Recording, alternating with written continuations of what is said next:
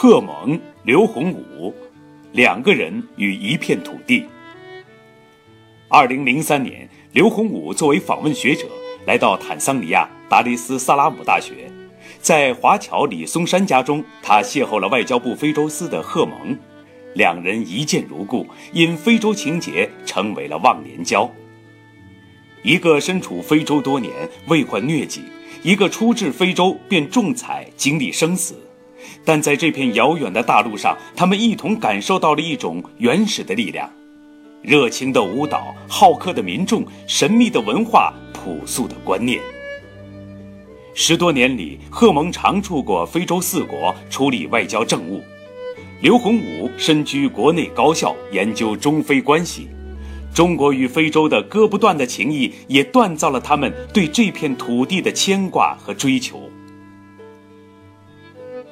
十年四国亲手筹建复交后的中国驻利比里亚使馆。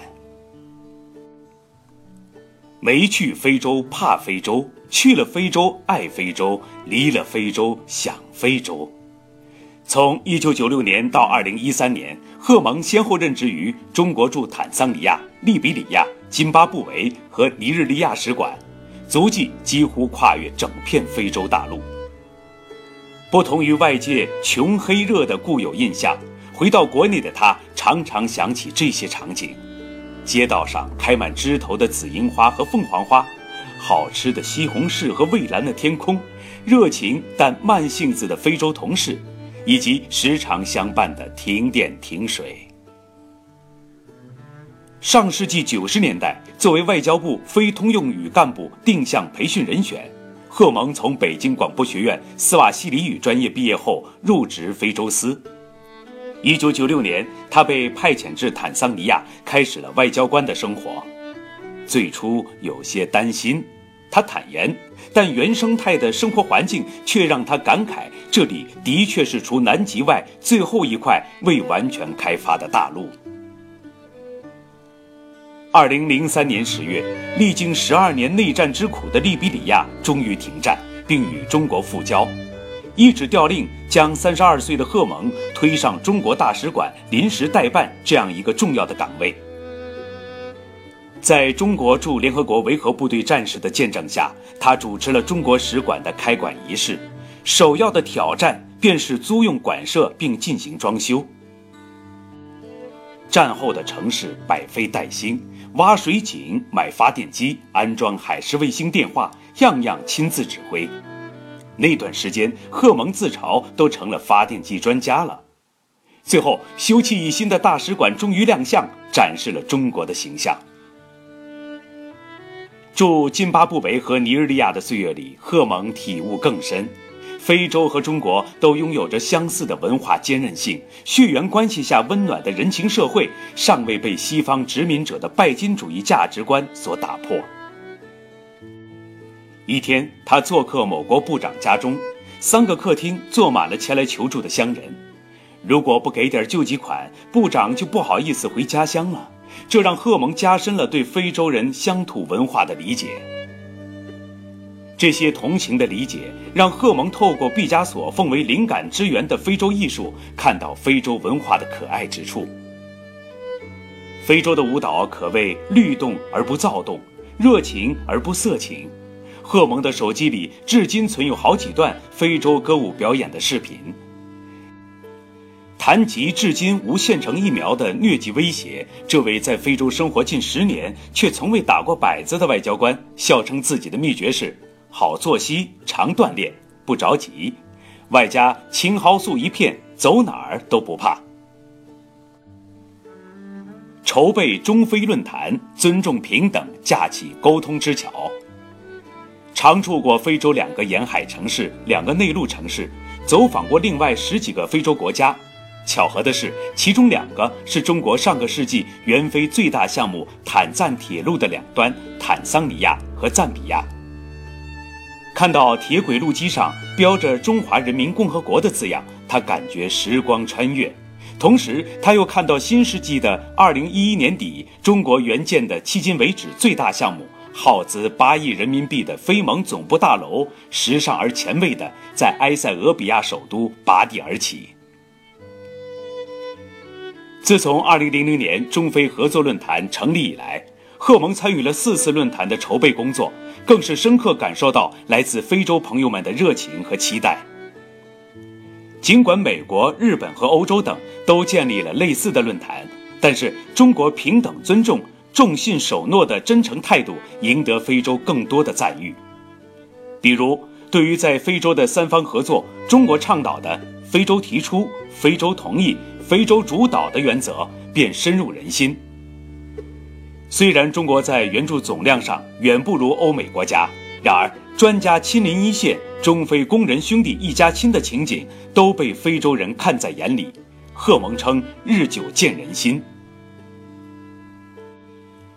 而中国日渐强大的事实也启发着非洲的精英阶层和普通百姓，西方模式似乎并非唯一的榜样。相同的义利观也让中非两国有天然的亲和力。二零一二年，贺蒙在尼日利亚主流报纸《每日信报》刊发文章。以孔子问案和子贡赎人的故事，解释中国为何反对武力介入叙利亚，大获认可和好评。方兴未艾中总是带着诸多的问题，贺蒙评价这是一片可叹、可怜、可爱又可喜的土地。学术殿堂的黑马，十年冷板凳后出埃及记。云南和非洲颇有渊源。明朝七下西洋的郑和是滇池昆阳镇的穆斯林，当代被誉为阿拉伯文化泰山北斗和中阿交流友好使者的纳忠，也出生在云南通海县纳古镇纳家营的回族家庭。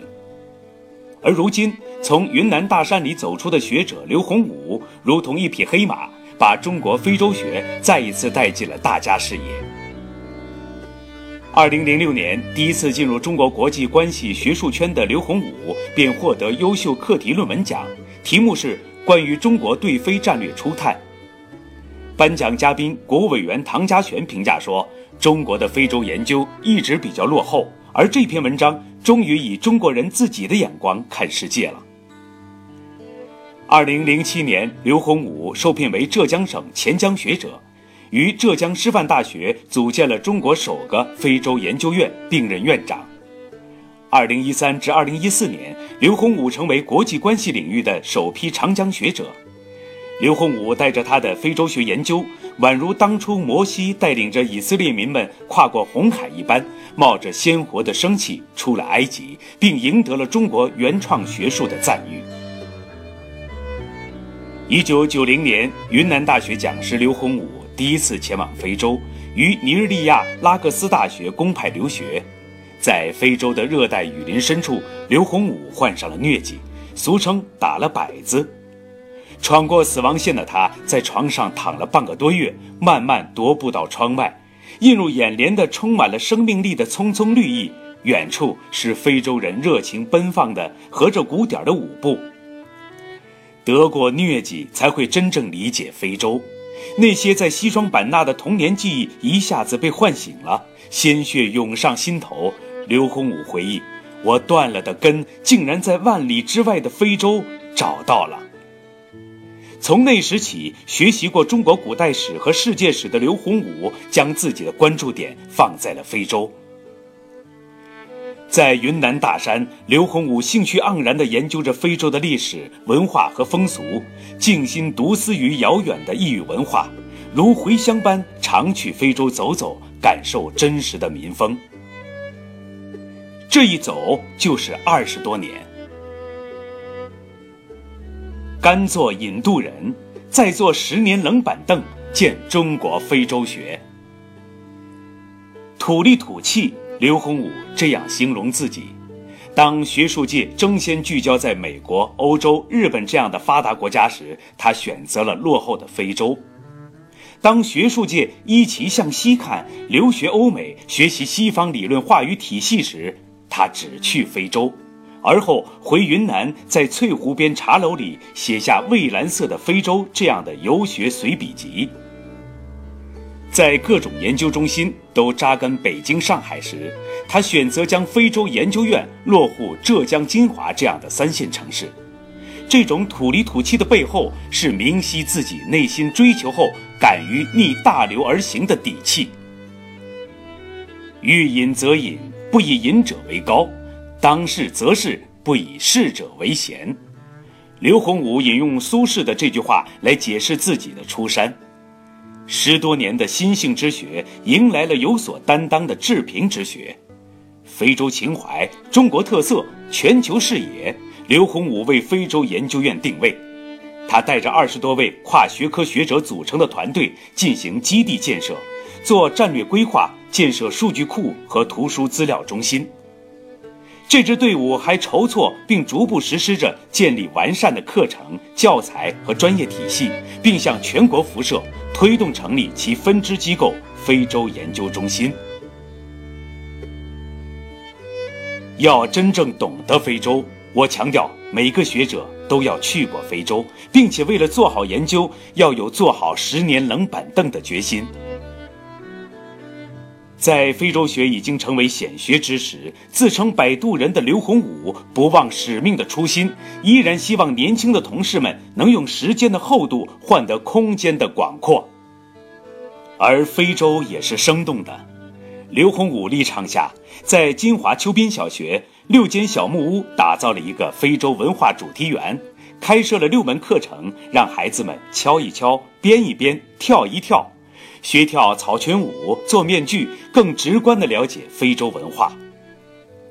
在金华古村所园里，牵线江南的村长们和非洲的酋长们做中非村长酋长论坛，互相探讨新乡村建设。